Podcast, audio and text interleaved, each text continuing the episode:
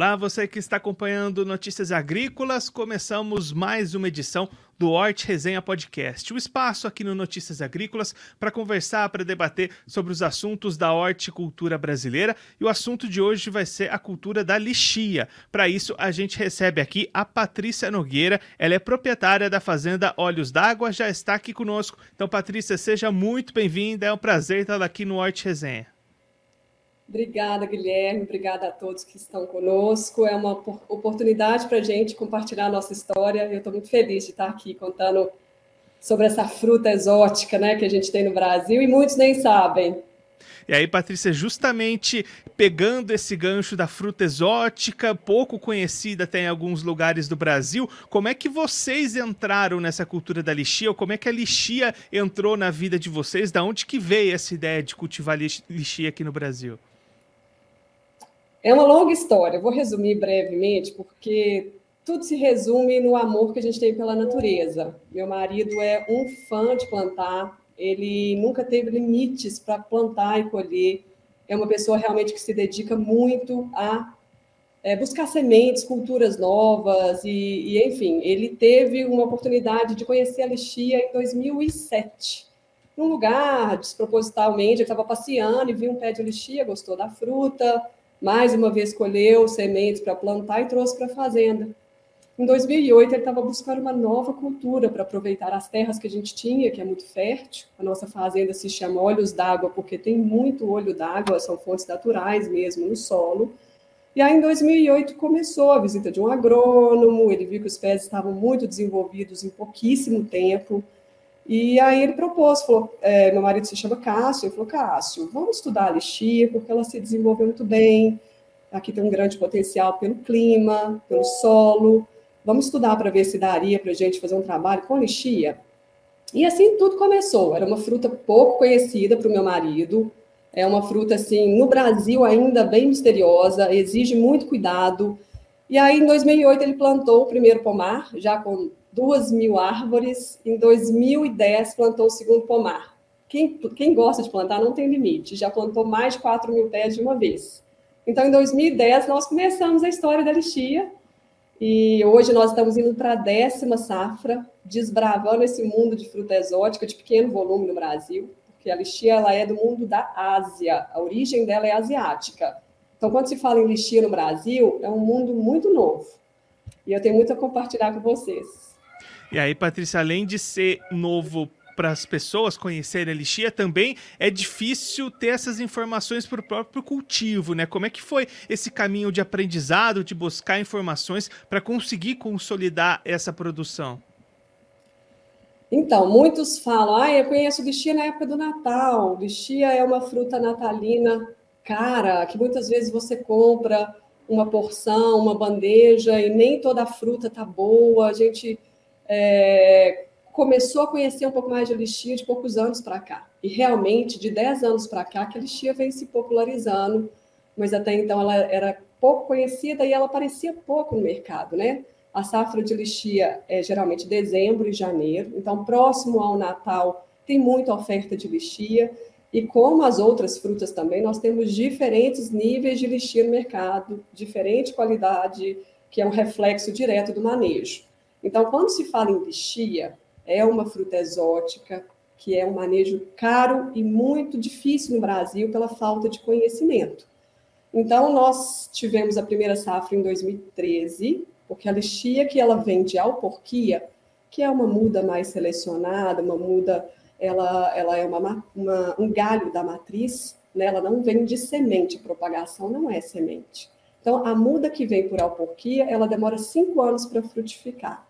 A lixia que é plantada da semente, geralmente mais de 10 anos, e os frutos são de qualidade bem inferiores, para não falar ruins. Geralmente, eu não aconselho as pessoas a comprarem mudas de lixia que são por semente. Então, em 2013, começamos muito rusticamente, debaixo de galpões aqui da fazenda, não tínhamos estruturas é, próprias para uma fruta que oxida muito rápido, né? A lixia, não sei se é, o próprio consumidor tem esse conhecimento, mas ela tem um escurecimento da casca dela que é muito rápido.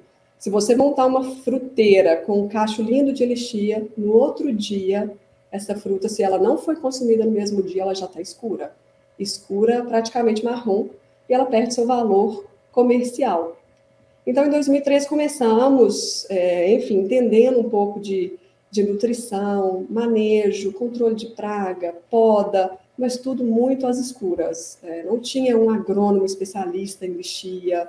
É, eu brinco com, minha, com a minha equipe, que todo mundo chega aqui e fala: Olha, Patrícia, eu sou especialista em fruticultura, em citricultura, mas de lixia não entendo quase nada.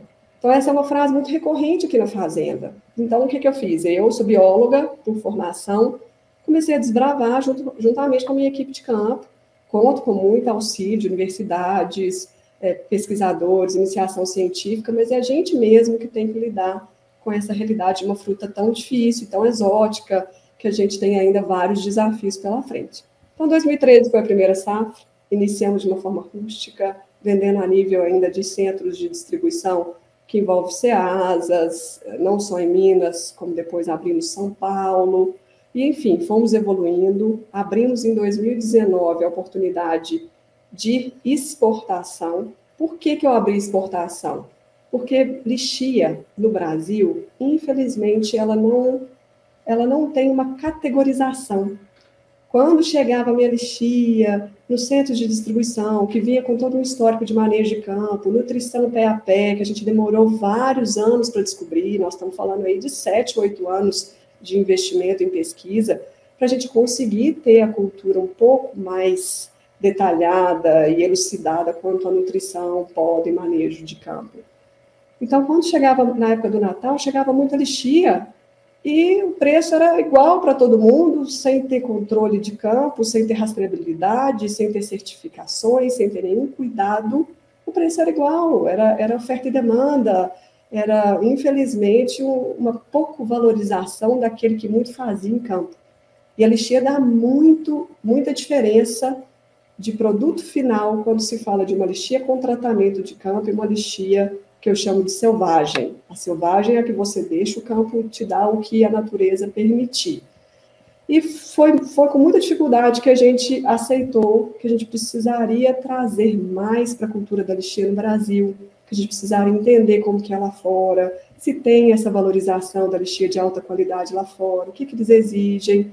Então, foram vários desafios de manejo, de poda, de, de, de desbravar a nutrição, mas aí em 2009 nós conseguimos várias respostas quando fomos desbravar alguns países lá fora, que eu vou te contar em breve.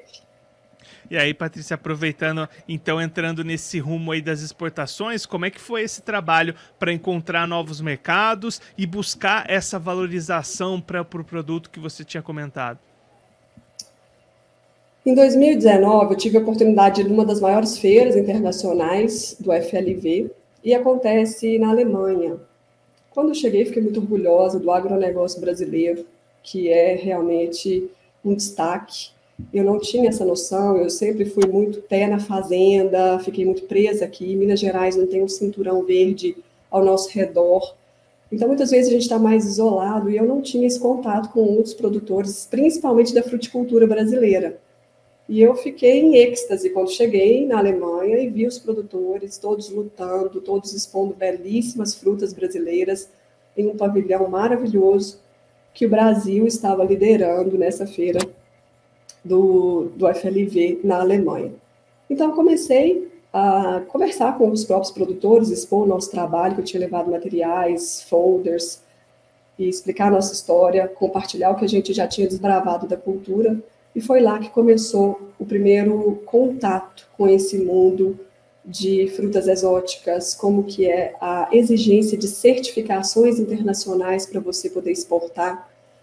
E, enfim, foi daí que surgiu tudo. Inclusive, o nome da minha empresa hoje é Red Leach, porque lá nessa feira, todo mundo, quando eu expus no pavilhão do Brasil os nossos folders, é, eu fui compartilhar a experiência com outros profissionais e acabei não ficando no stand onde estava o folder. E a hora que eu voltei, a pessoa que estava coordenando o stand falou: Patrícia, tem muita gente querendo conversar com a menina da lixia vermelha. E assim pegou: cadê a menina da lixia vermelha? A menina da lixia vermelha. E porque a nossa lixia ela tem uma cor muito diferenciada, é uma espécie que se chama bengal, que realmente ela tem uma cor róseo, vermelho, bem bonito. E aí todo mundo queria entender como que a gente conseguia essa cor de fruta no Brasil, porque lá fora as lixias não são tão vermelhas, porque elas passam por tratamentos químicos para evitar essa, esse escurecimento de casca, eles paralisam isso quimicamente. E a nossa lixia é fresca, fresca. Eu nunca fiz uma intervenção química nela para eu poder é, fornecer para nenhum tipo de mercado. E eles ficaram muito curiosos. Como é que você consegue essa lixia tão vermelha? Você faz algum processo químico? Como que você consegue essa cor? E na época eu nem entendia do que, que eles estavam falando, porque eu não sabia desse processo químico. E aí voltei para o Brasil, estudei e a gente foi desbravando esse mundo. A gente viu que é um processo que realmente era comum na lixia, por ela escurecer e não aguentar a viagem, né, de navio principalmente. E nós resolvemos fazer um processo que eu chamo de ousado. A gente ia mandar a fruta mais fresca possível por frete aéreo para os países que realmente valorizam essa fruta de alta qualidade. E foi aí que a gente começou. Abrimos então uma nova perspectiva, preparamos toda a fazenda durante dois anos para a gente ter uma certificação internacional, para que a gente pudesse fazer os testes de logística e aí a gente ter a segurança alimentar para que essa lixia pudesse chegar em diferentes países ainda fresca. Então, em 2021, conseguimos duas certificações internacionais para uma fruta que todo mundo falava, Patrícia, não tem condição de você ter certificação, porque não tem registro de, de produtos para o pomar, né? não tem como você fazer um bom controle de pragas, você não tem é, é, opções de produtos para você usar no seu pomar. E aí a gente foi desbravando com produtos biológicos, fomos usando daquele, a gente chama de, de, cultivo mínimo, que você usa o mínimo necessário para o controle das pragas, fazendo um controle com os, bio, com os biológicos e desbravando ao mesmo tempo com o governo brasileiro registros de produtos que controlam pragas da cultura da lixia. E assim a gente cresceu muito, crescemos, mostramos para países que tinham essa demanda de fruta de alta qualidade, que a gente era capaz de trazer uma fruta exótica de alta qualidade do Brasil. Devagarzinho, como o mineiro sempre faz, né? Mas a gente foi desbravando esse mundo de exportação e estamos continuando. É muita luta, difícil a gente manter uma certificação, é muito caro para o produtor rural ter uma certificação, mas hoje a gente ainda continua com as duas certificações, que se chama Global Gap, Boas Práticas Agrícolas, e GRASP, de Boas Práticas Sociais, que nos permite exportar praticamente para o mundo inteiro. E a gente tem crescido nesse projeto também. Mas os desafios continuam por aqui, hein? E aí, Patrícia, hoje essas exportações representam que fatia do negócio de vocês? É uma porcentagem importante destinada às exportações? Isso varia muito com a mãe natureza. A gente tem sofrido muito com as oscilações climáticas. Eu não sou a única, o mundo inteiro está passando por isso.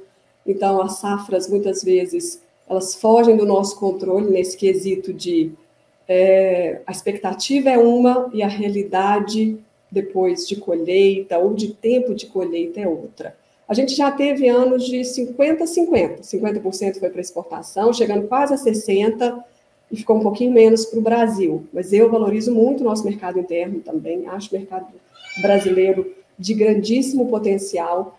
Então, a gente sempre tenta trazer um pouco para o Brasil, né, dentro das possibilidades que a gente vê internamente, e dentro das possibilidades de chuva, de duração da fruta, tempo de prateleira, embalagens, a gente tenta exportar de acordo com o que o ano permite. Quando é muita chuva, por exemplo, é, teve um ano de 2021 que a gente teve mais de 600 milímetros de chuva em janeiro. E aí a gente não teve condição de exportar muita coisa, porque a fruta realmente tem um, uma casca muito mais sensível, ela é muito delicada, acaba tendo crescimento fúngico é, no terceiro dia, no quarto dia. Então, a gente já tem que evitar esse tipo de, de, de logística, até para proteção do, do, próprio cliente final, que a gente preza muito o relacionamento. Então, tudo depende. A exportação depende do ano, da condição climática, da, do volume de fruta, obviamente. Então, não temos ainda uma taxa fi, fixa de exportação. E para quais países que vocês têm destinado a lixia? Tem sido uma grata surpresa. Nós chegamos a enviar para o Kuwait, por exemplo, que era longe, difícil a logística, tinha que envolver frete aéreo caminhão, mas a fruta chegou. É, a gente prioriza fretes diretos, né? Já que a fruta vai fresca, ela, ela é colhida no dia anterior, na mesma, na mesma noite desce para o aeroporto e o primeiro voo ela sai e tudo controlado. A gente tem toda uma embalagem, uma preparação realmente de condições aí para que ela possa é, viajar. Mas países como França, Canadá, a gente teve Noruega, é, o parte a gente, a gente envolveu em testes de logística, chegamos a fornecer, mas pela distância muitas vezes não é viável. Dubai a gente forneceu, mas também lá tem um problema climático, né? Nós temos aí um choque térmico muito grande quando chega nessas áreas mais de deserto, realmente temperaturas muito altas. A lixeira não gosta de choque térmico para o calor, principalmente. Então, tudo é, é muito delicado, é uma linha muito tênue entre sucesso e desafio. Então, a gente tem que realmente medir aí é, e analisar várias, várias é, condições para a gente poder exportar. Mas diversos países, incluindo a Alemanha, já pegou é, vários outros países que a gente ainda tem um volume pequeno, mas que eles já conhecem a nossa fruta. E claro, né, Patrícia, que a gente tem essas variações de clima que vão interferindo na produção, mas hoje, se a gente pensar num, num intervalo de produções aí, quanto quantas toneladas ou quantas frutas são colhidas ou podem ser colhidas, produzidas aí por vocês? É, assim, essa é a minha maior luta aqui na empresa hoje e tá tudo bem eu compartilhar isso. Eu acho que não é só para mim. Nós todos que hoje temos lixia é, como cultivo, a gente lida com, eu não vou falar um problema, um grande desafio que se chama bianualidade. Eu particularmente não acredito que ela é bianual, como o café, por exemplo, ele é. A lixia, eu acredito que ela tem um esgotamento de reserva. Ela tem, ela tem um ciclo muito diferente nutricionalmente falando, que quando ela dá muito num ano, a outra produção dela tende a ser bem baixa. Então, uma, um ano é de alta, um ano de baixa, um ano de alta, um ano de baixa, e tem tido esse tipo de comportamento nos últimos anos, principalmente quando a planta se torna adulta. Ela chega na fase adulta depois dos 12 anos, por aí. Então, só para relembrar, ela demora 5 anos para a primeira frutificação. De 5 a 10 anos, ela dá um volume crescente. Você espera um volume crescente de, de, de produção por pé. E aí, logo depois, ela começa, depois dos 10 anos, 11, 12 anos, ela começa já a te demonstrar essa bianualidade, que muitas vezes eu chamo de esgotamento de reserva. Mas a lixia, ela tem uma, uma característica, dependendo da espécie, que hoje, não sei se as pessoas conhecem, mas temos mais de 20 espécies aqui no Brasil e alguns outros países, principalmente a Ásia, eu não sei nem enumerar né, quantas espécies tem, são diversas. E as espécies, elas vão diferenciar uma da outra pela cor da casca, algumas mais verdes, mais amareladas, outras bem vermelhas, como a nossa, e também o tamanho do caroço. A nossa espécie tem um caroço mediano, mas ele é grande, relativamente grande, para se comparado a outros tipos de espécies que eles têm, principalmente em, em países da Europa e do Canadá, que eles prezam por uma sementinha é, quase que atrofiada, que eles chamam de, de língua de galinha. E aí é uma outra espécie, é uma adaptação diferente de solo e clima. Eu tenho aqui na fazenda essas espécies de, de caroços menores, mas ainda, tão, ainda estão em fase de estudo. Um pé de lixia da minha espécie, que se chama bengal, ele consegue te dar 200 quilos de fruta por pé no ano de alta. Aí você espera mais ou menos 50, 60 quilos no ano de baixa. Olha a drástica diferença de um ano de alta e de baixa. Então, a queda é muito alta. Então, um pé hoje, dando em torno de 200 quilos, você tem uma possibilidade de um pomar igual ao meu, de mais de 4 mil, de mais de 4 mil pés, te dá até 500 toneladas. Alguns falam em mais que isso, 600 toneladas. Mas a gente precisa lidar com todos esses fatores. Então, é, tem ano que a gente tem 200, 300, a gente já chegou a mais de 300 toneladas, nunca bati 400 ainda, porque meus pés são relativamente novos, né? É de 2008 para cá. Mas a gente tem uma expectativa de chegar a 500 toneladas bem breve. Nós estamos falando no próximo ano aí, 500 toneladas.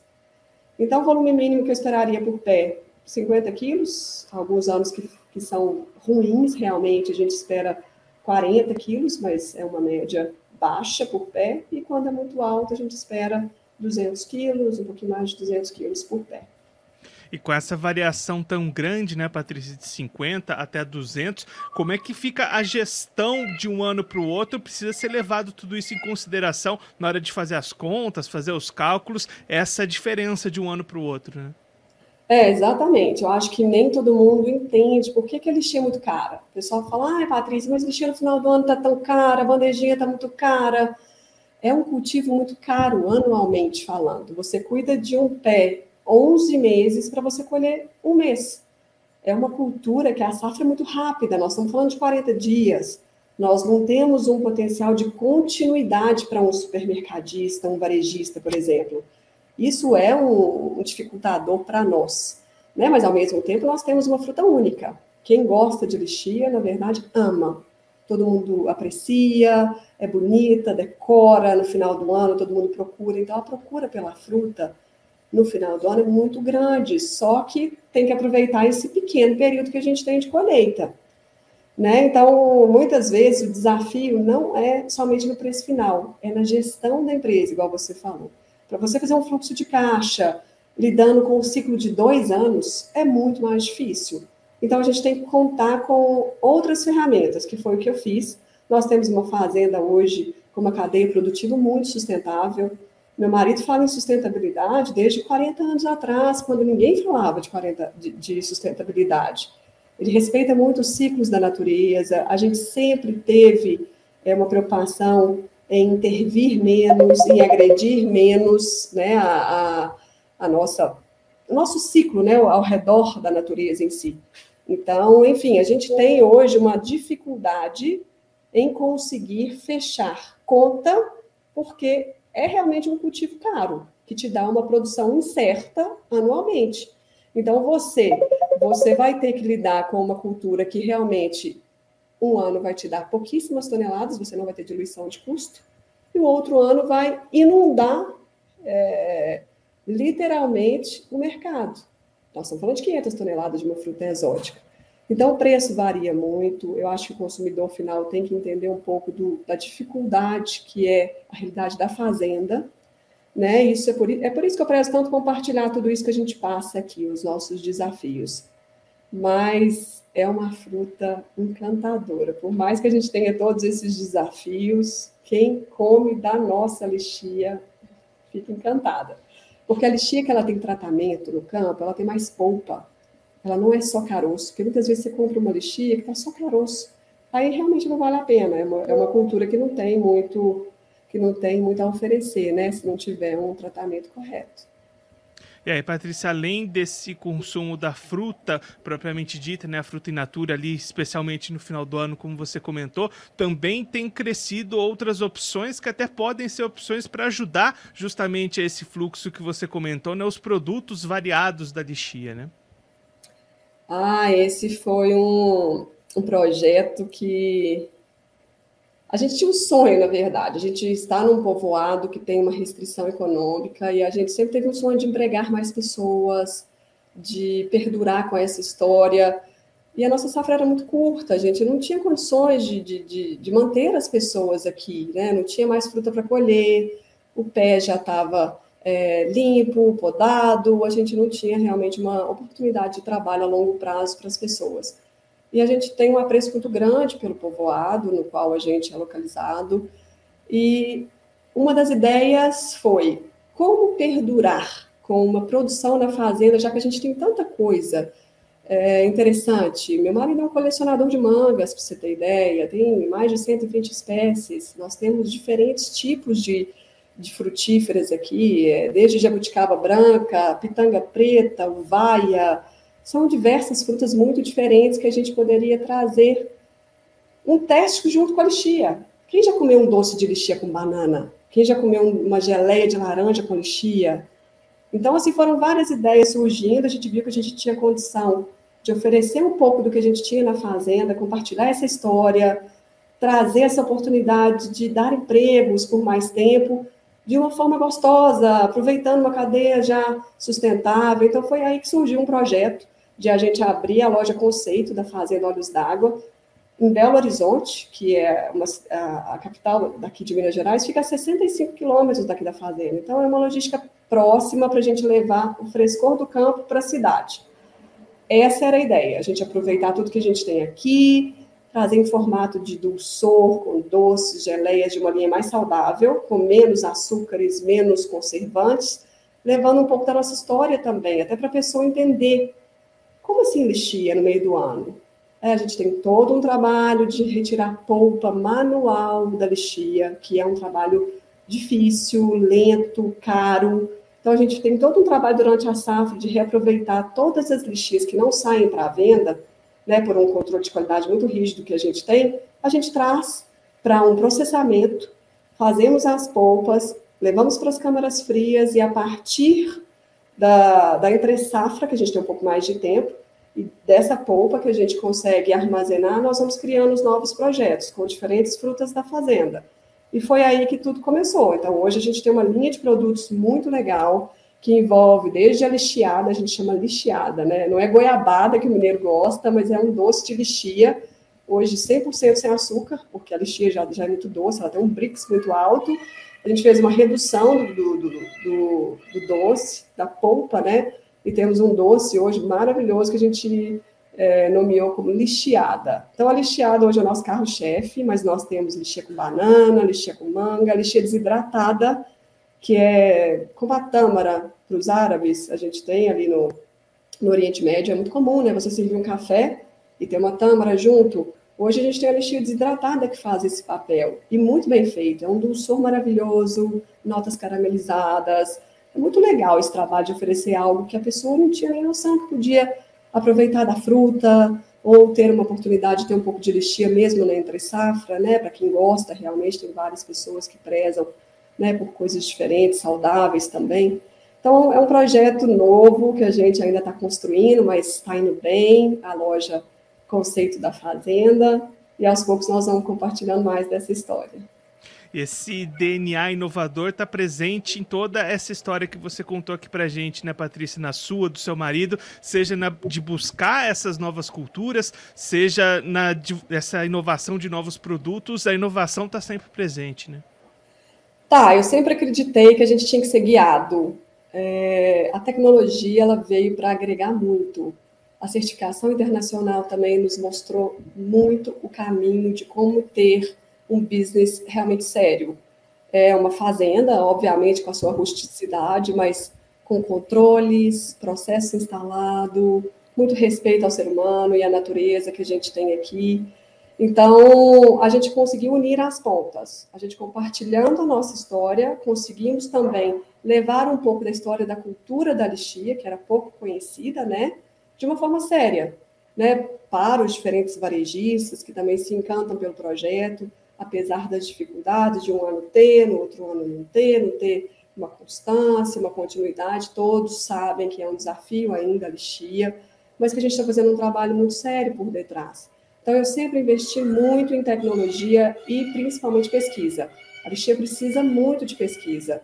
A casca é muito delicada, na época que chove muito, ela absorve muita água, acaba rachando, aí ela dura pouco ela acaba tendo uma dificuldade aí, principalmente com fungo no pós-colheita, que é um dos principais problemas pós-colheita. Então, por isso que eu invisto tanto em, em, pesquisa. Hoje a gente tem a Universidade Federal de Viçosa conosco, Exalc, temos diferentes consultores e, graças a Deus, nós temos conseguido ir um pouquinho além do, do que a gente tem visto aí no mercado, graças a Deus.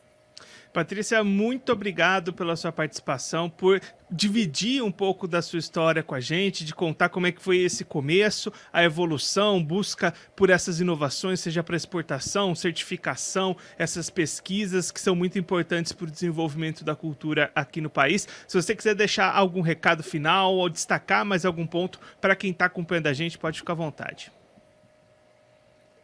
Guilherme, eu que agradeço. Para a gente é uma honra poder compartilhar essa dificuldade, compartilhar experiências com outros produtores.